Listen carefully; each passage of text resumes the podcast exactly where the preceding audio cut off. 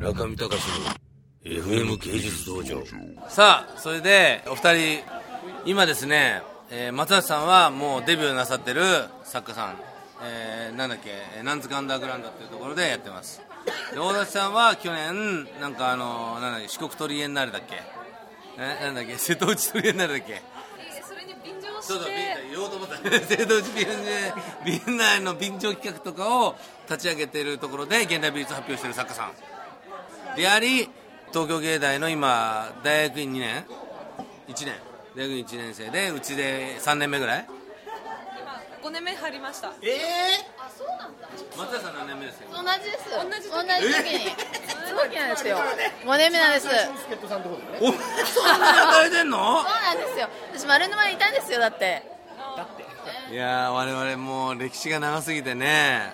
で、今ね、福島さん。福島さん、伊沢さん、石井さん。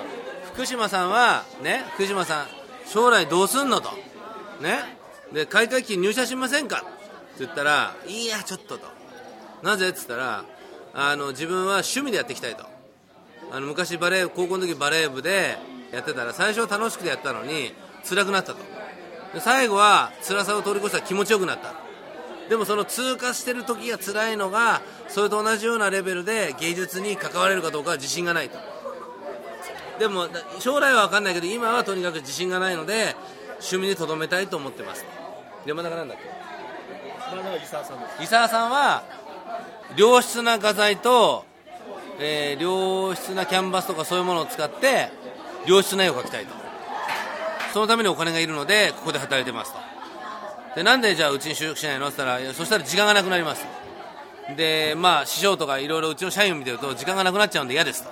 でいやでもでもそうじゃなくて、えっと、僕が言ったのはそういう時間がない中でもできるとか良質だなんとかとかじゃなくてとにかく作るか作んないかじゃないの？って言ったら自分が好きなのはマーチン・キッペンバーガーとか、えーなんだっけなんとかウィルム・ベブルク・ヘルクとかこのこの作家さん。この作家さんが好きでこの作家さんとかのようなスタイルが好きですと。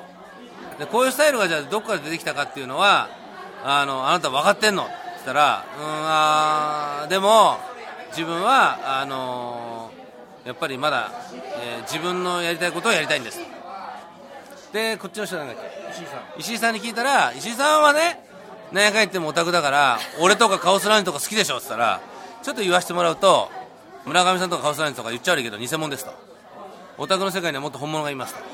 本物の世界の人が本当はすごいの分かってるんでちょっと違うんじゃないですかと。で僕がああだこうだ言ったんだけど実は私は挿絵描きたいんですと。